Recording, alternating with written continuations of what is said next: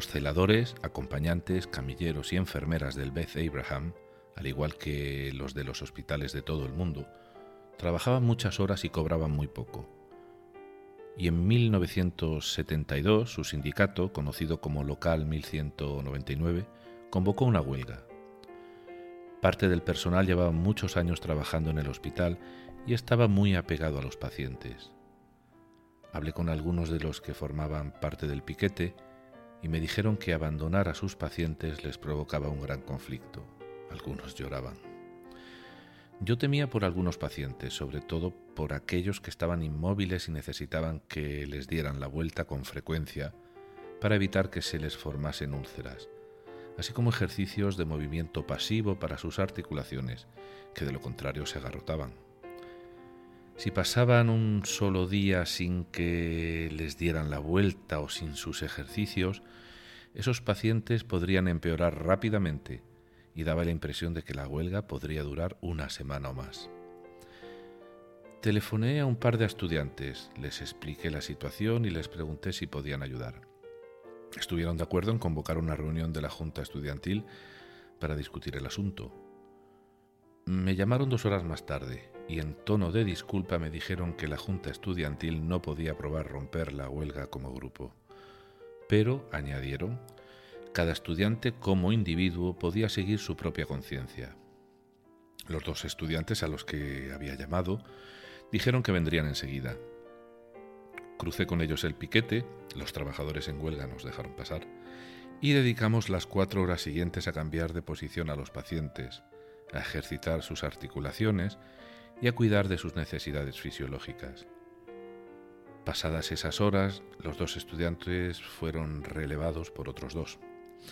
Era un trabajo agotador que duraba las 24 horas y nos hizo comprender lo duro que era normalmente la labor de las enfermeras, celadores y camilleros, pero conseguimos evitar que los más de 500 pacientes sufrieran úlceras de, de cúbito u otros problemas.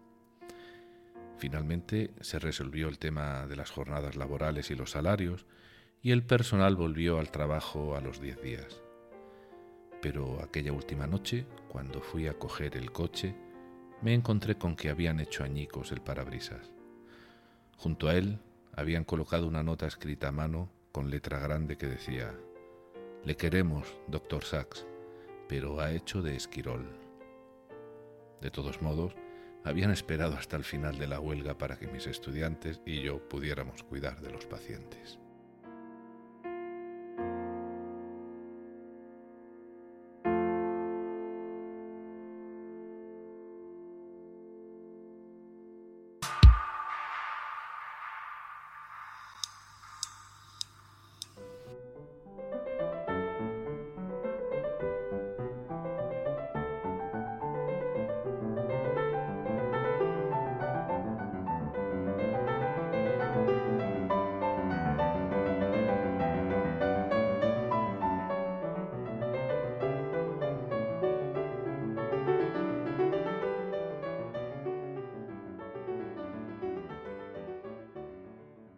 Bienvenido o bienvenida a Paseando con Oliver Sacks.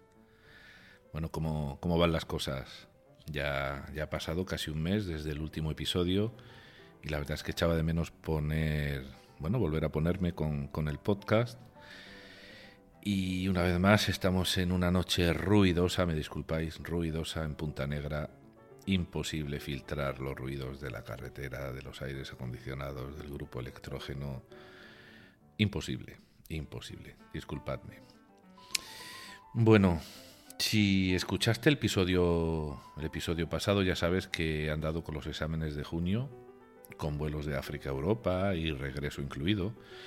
Y bueno, ha salido todo bien y seguimos avanzando con la carrera, pero bueno, no sin esfuerzo y bastante cansancio. Mm, sí, dos meses y un poco más, dos meses y medio sí, después de dos meses y medio levantándome, pues eso a las 5 de la mañana para estudiar dos horas y media, antes de irme a trabajar, han dado su fruto.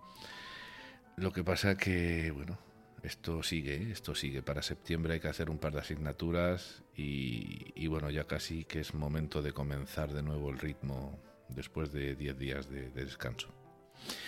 Bueno, de descanso de estudio, no de trabajo, porque hace ya 10 días que estoy aquí en Punta Negra, trabajando. A ver, eh, he estado pensando en esto. Normalmente los programas, ¿verdad? Los programas de televisión y los de radio, o incluso los podcasts, funcionan por temporada, ¿no? Y llega, el verano, como va a hacer dentro de, de 15 días, prácticamente. Bueno, el verano, digamos, de las vacaciones, ¿no? Y, bueno, se llega el verano y se suele hacer un parón, ¿no? En estas producciones de televisión o de radio, o de podcast. Y bueno, yo me rijo básicamente por los exámenes, ¿no? Esas son mis temporadas, ¿no? Prefiero hacer el parón de 15 días extra ese que suelo hacer para examinarme, pero seguir manteniendo el podcast en verano o en cualquier otra época del año, siempre que no haya exámenes, pues pues para aprovechar esa mini pausa precisamente en épocas, pues normalmente de septiembre, de febrero, de junio, etcétera. En cualquier caso, sea cual sea la razón por la que vaya a retrasarse el siguiente episodio, pues haré como siempre, que será anunciarlo antes. También es muy raro regresar a un lugar del que te has ido nueve días atrás y ver que llegas con cuatro asignaturas menos por hacer. Haber visto a la familia en un paso fugaz de un día y medio después de recorrer casi 2.000 kilómetros de ida y vuelta, ¿no? En Daya, Murcia, y ver que los, bueno, que los padres se hacen mayores a ritmo agigantado, ¿no? Un año a esas edades es, es más que es más que un año a otras edades. El cambio es notable, de la misma manera que lo es mm, en un niño pequeño, ¿no? Pero en, en la dirección contraria. En dirección a, bueno, en este caso una vida floreciente, ¿no? Frente, frente al declive. Y con esa conciencia de finitud y bueno y la esperanza de que, de que me dé tiempo a terminar este proyecto de dos años y medio por delante para poder regresar a, hacerme cargo de, los padres, pues bueno, vivo mi, día a día procurando procurando verlos a través de WhatsApp cada noche, animándolos, involucrándolos en, mis proyectos, haciéndoles partícipe de ellos, poniéndoles deberes para que se sientan activos. Muchos, muchos amigos de mis padres ya, ya se están yendo y sé que ellos viven esas, esas pérdidas con, con tristeza y seguro también echando la vista hacia sí mismos y diciéndose, oye, aún estamos aquí, ¿eh? de, momento, de momento nos estamos salvando. Ya, ya me lo diré yo en unos años, aunque alguna vez ya, ya me lo he dicho. Bueno, mucho he reflexionado y lo sigo haciendo porque hay reflexiones que no tienen como objetivo el llegar a una conclusión para dejar de reflexionar, sino que son continuas. Han de ser continuas porque se, se enmarcan en ese constructivismo ¿no? que, necesita, en palabras de, Piaget, de ese dueto ¿no? que son la acomodación y la asimilación continuas. ¿no? Eh, no es la misma reflexión sobre los padres cuando estos tienen 60 años que cuando tienen casi 80. Y tampoco es la misma porque quien reflexiona también, bueno, a quien reflexiona también le han pasado esos 20 años, ¿no? En ese, ese mismo intervalo de tiempo. Eh, como tampoco es, es lo mismo vivir al lado de ellos como estar a ocho horas de coche o como estar viviendo en otro continente. Y bueno, mucho he reflexionado también sobre lo que es el disfrutar de algo, el disfrutar el presente, el vivir el presente. Y he llegado a mis propias conclusiones, que, que han ido matizándose con el tiempo y supongo que seguirán haciéndose. Y, y bueno, uno de los episodios que más luz me, arrojó y sobre este tema fue ocurrió en 2016, sí. Fue durante la, operación que tuve anterior a, la, a la definitiva, hasta ahora, en la que me pusieron la prótesis. Y bueno, en aquella operación previa a la prótesis yo vivía en París y como estaba solo pedí al hospital ingresar en una residencia después de la operación, eh, puesto que bueno es algo que cubre la seguridad social francesa, que también trabaja con los organismos privados Y bueno, pues por desgracia no como en España que siempre está sumida en esa guerra ideológica, ¿no? enfrentando lo privado con lo público, ¿no? como si fuesen dos, dos seres antagonistas. En fin, bueno, pues allí estuve dos meses en silla de ruedas y tenía, tenía una mesa fija asignada para las comidas, éramos cuatro en la mesa, había muchas más mesas evidentemente, y en mi mesa había una señora de, unos 80 años, operada de la cadera, con una con una cara a veces triste y a veces alegre. Y bueno, de su alegría supuse que tenía que ver con, que tenía ya menos dolores después de la operación y que bueno, disfrutaba de, la vida en la residencia, pues yo creo que se sentía querida, pero de su tristeza se encargó ella misma de, de explicárnoslo. ¿no? Tenía un hijo y una hija, el hijo vivía en su mismo pueblo, a las afueras de París, y su hija vivía en el centro de París, pues a unos 12 kilómetros de, su casa y más o menos de la residencia donde, donde estábamos, ¿no? Y ninguna de los dos nunca fueron a visitarla. La llamaban los domingos y le decían que, que andaban sin tiempo y nunca la, la visitaron. Em, creo que la soledad, pero la soledad percibida, que, tiene mucho que ver con lo que uno sabe que puede hacer el otro, eh, o sea, el otro que es el que se supone que ha de, ir a visitar, en este caso, a un enfermo, es, es, la soledad percibida, yo creo que es más, es más impactante ¿no? que, que casi que la real. Aquellos hijos de esta señora vivían al lado, pero no tenían tiempo, o eso, eso decían. Yo sé que no es fácil llevar muchas cosas a la vez, pero si algo, y uno está siempre muy ocupado, pero si algo es relevante para uno, podrá atenderlo siempre a pesar que lleve otras muchas cosas encima.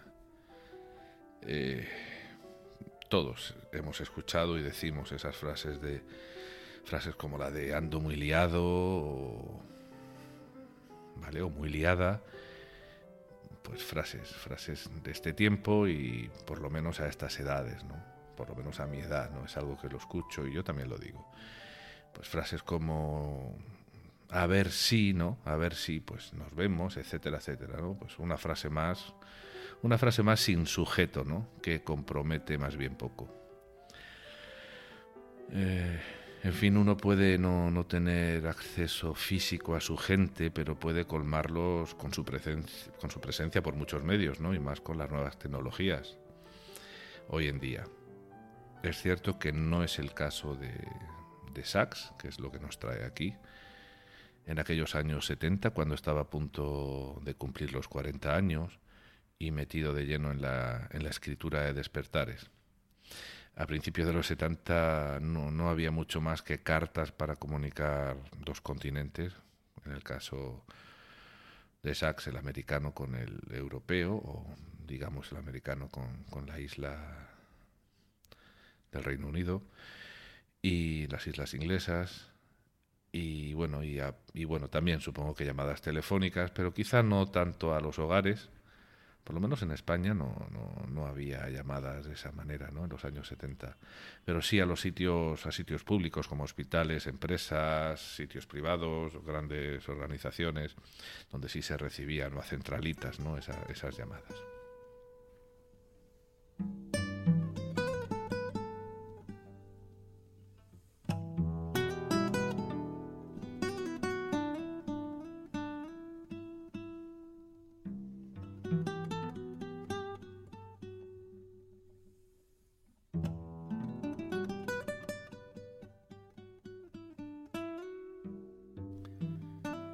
En el texto del comienzo podemos ver ese episodio con la huelga, que aunque para Sachs no terminó del todo bien, al menos los pacientes no tuvieron que, sufrirlo, ¿no? No tuvieron que sufrir la huelga. Eh, pero no siempre fue así. En una de sus muchas notas, en, ese en este capítulo de, de, su autobiografía, Sachs nos dice que en 1984 hubo otra huelga y esta vez no se permitió a nadie cruzar el piquete durante 47 días. Dice que murieron pacientes y 30 pacientes en concreto, muchos de ellos sufrieron por falta de atención. y a pesar de que algunos empleados y personal temporal sí que pudieron llegar a, cuidarlos, pero de una manera muy rudimentaria. Bueno, dice Sachs que el año 72 lo recuerda con nitidez. Ya llevaba tres años en el Beth Abraham y ya se habían dado los despertares de aquellos pacientes. Ya se había también gestado la idea de, del libro desde el comienzo de los despertares y no a través de la hipótesis lanzada por mí en el episodio anterior a modo de desafío, sino a través de la necesidad de Sachs de articular la, trascendencia y el alcance de lo que allí estaba pasando, ¿no? con, la objetividad de la ciencia y la, y la proximidad entre paciente y, y médico, ¿no? O sea, ese, ese, prodigio y esa tragedia al mismo tiempo que se estaba, que se estaba dando o que se estaban dando. Eh, Sachs lo que necesitaba era ensamblar todo aquello. Lo hemos dicho en varias ocasiones, su necesidad siempre de como yo creo que ocurre en todos los proyectos, ¿no? Partir de una idea, eh, tener ese, eh, o sea, em, ¿cómo diría? incubarla, ¿no? Y luego tener esa explosión, ese insight esa idea lúcida de decir, ahora ya sé cómo hacerlo. ¿no? Y, bueno, necesitaba ensamblar todo aquello como que tiene que, ensamblar pues ingredientes de, cocina muy dispares, ¿no? Y no sabe qué hacer con ellos hasta que da con la tecla, ¿no? Digamos, y aquí me voy a tomar una licencia personal, digamos macarrones y una lata de melocotón en almíbar, imaginaos, y bueno, y uno se propone hacer un plato suculento, ¿no? Y con este ejemplo estoy haciendo un, cariñoso guiño a mi, a mi querida amiga de más tiempo, María Dolores, ¿no? Ella sabe, ella sabe por qué. Bueno, el caso es que Sachs ya había escrito algunos casos de despertares un año y medio antes y había intentado que se lo publicaran, pero no cuajó, no cuajó y necesitó realmente, bueno, dejarlo reposar y un poquito de más, de más tiempo para entender que, bueno, que al final tendría que hacer esto en otro contexto y de otra manera. Entonces se tomó aquel verano libre, el verano del 72, y se marchó a casa, o sea, se marchó a Londres para escribir. Pero ir a casa era más que ir simplemente a Londres, evidentemente, era ir en búsqueda de, en busca de su madre, que a pesar de que podamos pensar que el llamarle abominación cuando éste le dijo que le gustaban los hombres pudo cambiar su amor por ella, pues nada de eso, nada de eso. Ella siguió siendo la persona más importante de su vida. La madre de Sachs era una narradora nata, les había contado a él y a sus hermanos historias médicas desde que eran pequeños, historias de todo tipo, desde las más alegres a las más macabras, pero siempre muy evocadoras. Y parece ser que el padre de Sachs tampoco se quedaba atrás. Así que Sachs sintió el instinto de ir en búsqueda de, de ella, de su madre, para encontrar una atmósfera en donde, en donde pudiese darle forma a esos macarrones y a esa lata de, melocotón en almíbar. En fin, Sachs le contó a su madre que sus casos, o sea, le contó acerca de sus casos posencefálicos, ella se quedó fascinada, lo animó, por supuesto, a que escribiera las historias, y bueno, ya tenía ese permiso o ese ánimo, digamos, que aunque es cierto que no es necesario a cierta edad, ¿no? Él tenía 40 años, mm, es conveniente tenerlo de unos padres para algunos de nosotros, ¿no? Por mucha edad que tengamos. No tanto por tener luz verde para actuar, sino creo yo que para que para que el apego seguro que uno recibe o ha recibido de niño se revierta ¿no? dulcemente en, las edades avanzadas de nuestros padres. Yo al menos lo veo así. Eh, ahora es el momento, le dijo su madre. Isaac se puso a escribir. Por las noches le leía a ella lo que había escrito durante el día. Eh, de niño, de niño, la señora Muriel le decía, le leía a su hijo, a sus hijos, pues le leía a Dickens, a D.H. Lawrence y bueno, pues ahora Sachs le leía a ella sus propias páginas. Y ella lo escuchaba con un criterio, según dice Sachs, afilado, ¿no? Y le decía eso de, no, esto no es creíble. Y más tarde le decía, ahora lo tienes, ahora es creíble. Aquel verano escribió casi todas las historias de despertares y se las leyó a su madre. Su libro más importante, bendecido por su madre en tiempo real y posteriormente por el poeta Auden y por, y por Luria. Así que casi nada. Sachs dio también con un editor, agente literario, que estaba interesado en el libro y lo animó y apoyó, cosa que por otro lado es lo que hacen los editores guion agentes literarios, ¿no? Que son dos figuras distintas, pero a veces van, pueden ir juntas. Y si no que se lo digan a Vargas Llosa o a Goiti Solo, ¿no? a muchísimos más si no hubiera estado Carmen Balcells ¿no? al, al frente de, de, todo lo que hizo esta, esta gran señora. Bueno, pues no fue Carmen Balcells, sino fue Colin Highcraft, el, el, que fue agente clave para, para Sachs ¿no? con el libro Despertares. Mm, ese mismo verano, una vecina de, este agente, de Colin, una vecina llamada Mary Kay Wilmers, que era directora de una revista semanal que publicaba la BBC, lo invitó a Sachs a escribir un artículo acerca de aquellos despertares. Y dice Sachs que escribió el artículo en una sentada, pero que al día siguiente, o sea, al día siguiente se lo envió por mensaje, ¿no? Por mensajero. Y como él no podía ser más que él, pues por la tarde, pues decidió escribir otro, ¿no? Entonces la telefoneó proponiéndole otro texto y ella dijo, no, no, que el primero ya estaba bien, ¿no? Y dijo Sachs, no, no, yo insisto, se lo mando. Bueno, pues le mandó este segundo texto, pero luego hizo un tercero, un cuarto, hasta un total de nueve textos en una semana. Eh, fácil de imaginárselo por parte de Sachs, muy fácil. Mm, lo que no me quiero imaginar es lo que pensaría la señora Wilmers. El caso es que, bueno, entre ella y Sachs decidieron que ella haría una especie de síntesis de todos ellos, para sintetizarlos en uno solamente, en uno, y poder publicarlo, pero después de intentarlo, la señora Wilmers le dijo a Sachs que, que, como eran tan distintos, que era imposible. Entonces Sachs le dijo que escogiese ella el que quisiese, y bueno, pues ella finalmente cogió, según Sachs, el séptimo. Así que nada, Sachs publicó su primer artículo por encargo en una revista.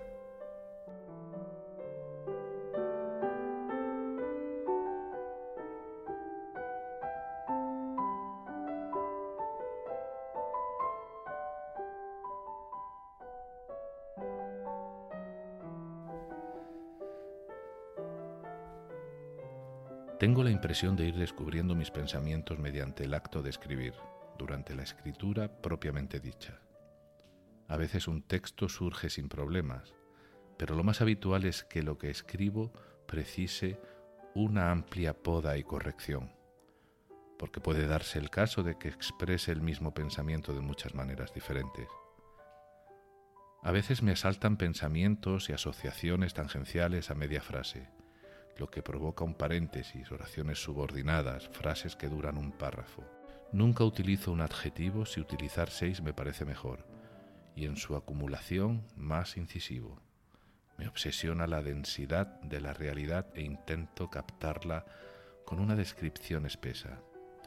Todo ello crea problemas de organización.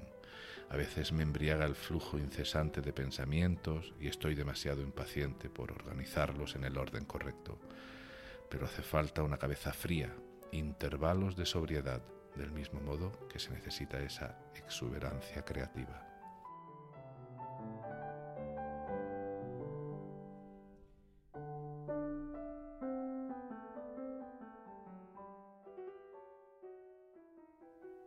Bueno, y no solo fue la señora Wilmers la, la, que se vio obligada a elegir entre varios escritos, Colin, su agente, también sufrió lo suyo tenía que parar al ciclón Sachs, refinar su prosa, contener excesos intentando hacer del texto algo más orgánico y menos caótico.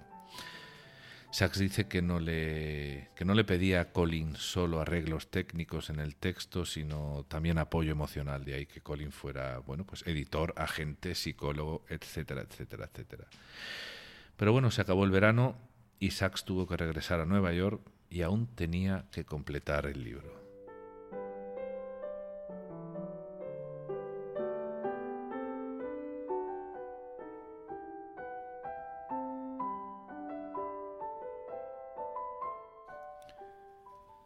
Parece ser que los viajes a Inglaterra le salían muy caros a Sachs.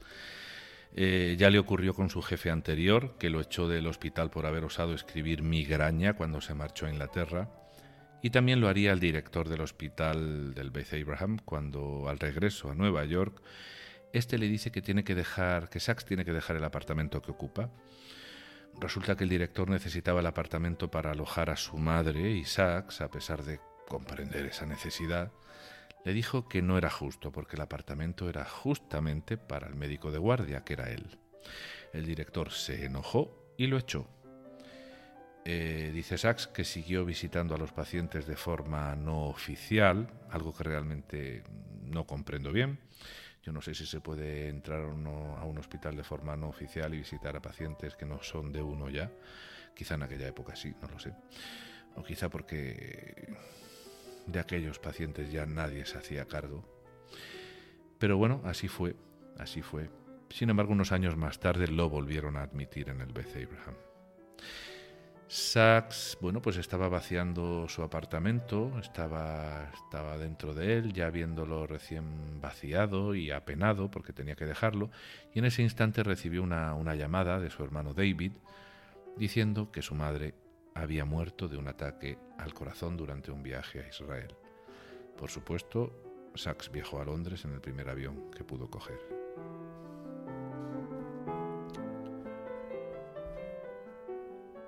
Sachs dedica ahora en el libro, evidentemente, un espacio a su madre, es lógico. Llega, llega por lo tanto, el episodio de su muerte, y le, dedica su espacio. Nos cuenta que, se enteró en aquellos días del entierro de que su madre llegó a pagar los estudios de algunos de sus alumnos. A algunos les costeó una parte de la carrera y a otros toda la carrera. Él reconoce que bueno, que había considerado a su madre como un ser frugal, tacaño incluso. Sin embargo, descubrió que había muchas facetas de su madre que no conocía. Hasta su tío Dave, el hermano de su madre, el tío Tungsteno, eh, le prometió que le hablaría de su madre cuando era niña en el próximo viaje que Sachs hiciera a Inglaterra, pero no pudo ser, no pudo ser porque el tío Tungsteno murió también al poco tiempo. Sachs nos deja muy claro que su madre fue la persona más importante de su vida. Su muerte le hizo pensar que era su obligación terminar Despertares, ese libro tan compartido con ella. Y esta idea en medio de aquel periodo de duelo, dice él, que lo llenó de paz y serenidad. Pero vamos a ver cómo él dice todo esto. Vamos a verlo.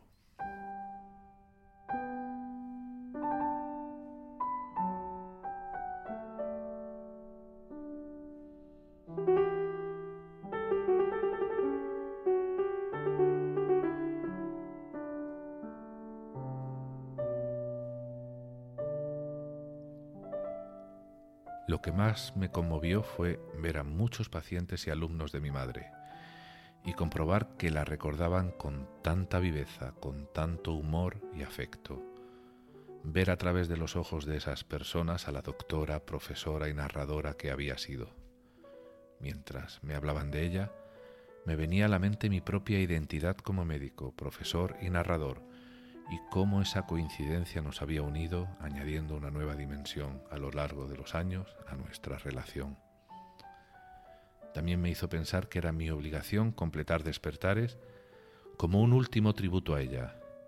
Durante aquel periodo de duelo, de día en día, crecía en mí una extraña sensación de paz y serenidad, de cuáles eran las cosas realmente importantes, la percepción de las dimensiones alegóricas de la vida y la muerte.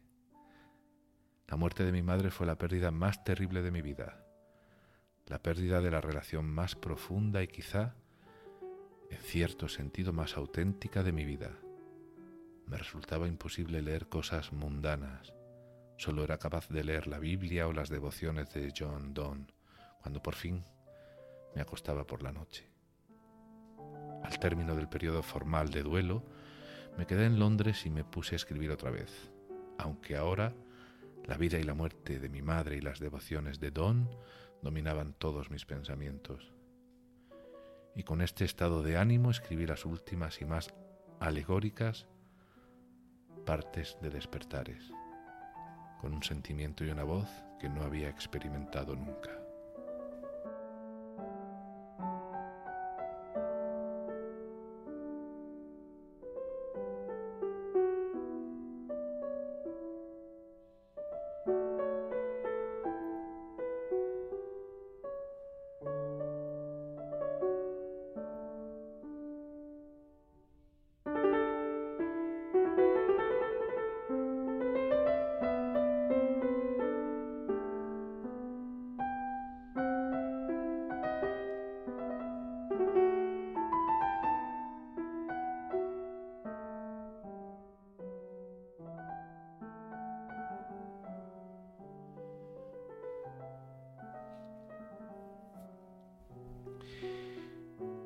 La casa se les quedó más vacía que nunca.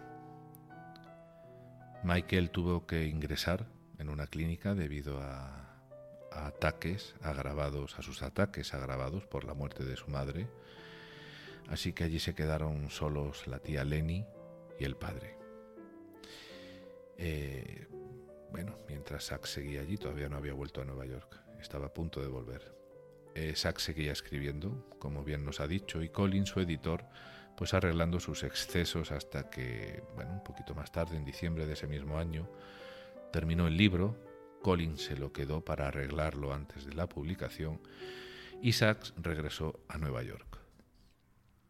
Y al regresar, creo, si no recuerdo mal, creo que dice que en el taxi, una vez que, una vez que aterriza y se monta en el taxi para ir a casa, eh, se da cuenta de que se le había olvidado algo importante, según él, algo importante para el libro, y se puso a escribir notas a pie de páginas como un, un poseso y llegó a enviarle a Colin más de 400 notas para que las añadiese al libro. Y este le dijo que ya bastaba, que las notas eran fascinantes, pero que ya bastaba.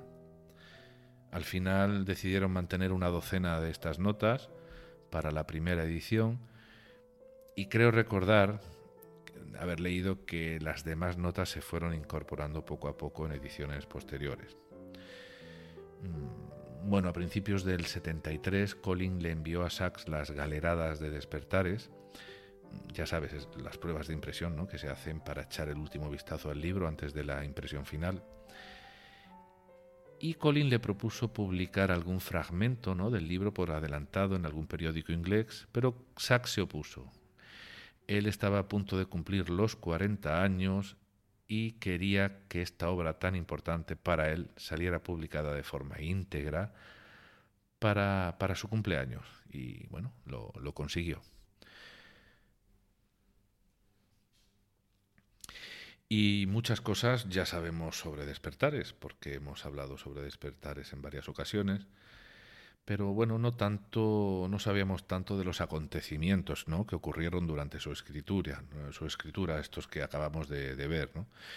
Y sin embargo, bueno, ahora llegaría algo que sí conocemos, como la influencia del poeta y con, el poeta y conocido por Sachs o amigo de Sachs, W.H. Auden, al que también le envió galeradas antes de su publicación y este le aconsejó que añadiese un glosario sobre términos técnicos que aparecían en el libro y luego, acto seguido, una vez publicado el libro, pues la influencia de Luria, ¿no? que como sabemos recibió de él ese, empuje moral que necesitó para sobreponerse al, mutismo de sus colegas de profesión con respecto al libro, ¿no? cosa extraña porque por otro lado el público general sí que lo había recibido muy bien.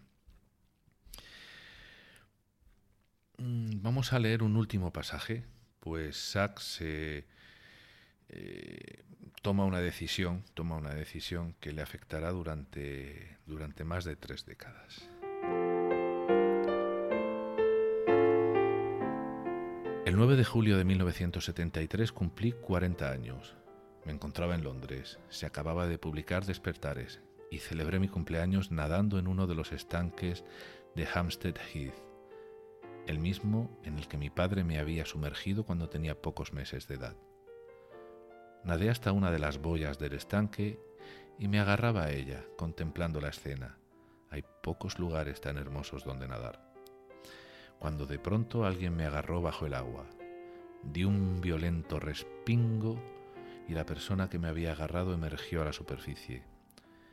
Se trataba de un joven apuesto con una sonrisa pícara. Le devolví la sonrisa y comenzamos a charlar. Me contó que estudiaba en Harvard y que era la primera vez que venía a Inglaterra. Le encantaba sobre todo Londres, y durante el día visitaba la ciudad y por las tardes iba a conciertos y al teatro. Añadió que las noches le resultaban un poco solitarias. Tenía que regresar a los Estados Unidos al cabo de una semana y un amigo que ahora estaba fuera de la ciudad le había prestado su piso que si me importaría ir a visitarlo. Muy contento dije que iría a visitarlo, sin mi carga habitual de inhibiciones y miedos. Contento de que fuera tan bien parecido, de que hubiera llevado la iniciativa, de que fuera una persona tan directa, franca y feliz, de que fuera mi cumpleaños y de poder considerarlo a él y a nuestro encuentro un perfecto regalo de cumpleaños. Fuimos a su piso, hicimos el amor, comimos, por la tarde fuimos a la Tate, luego a Wigmore Hall y después de vuelta a la cama.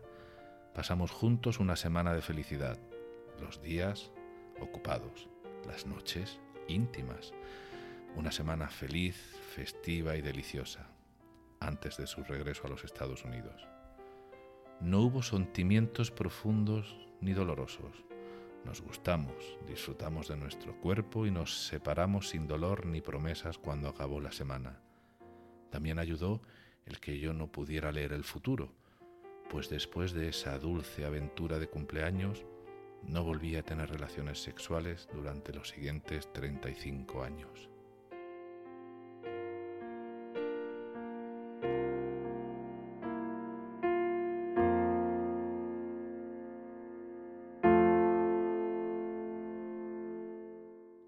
Vamos a ir terminando entonces el episodio. Y además con algo que seguro que te va a interesar si has llegado hasta aquí.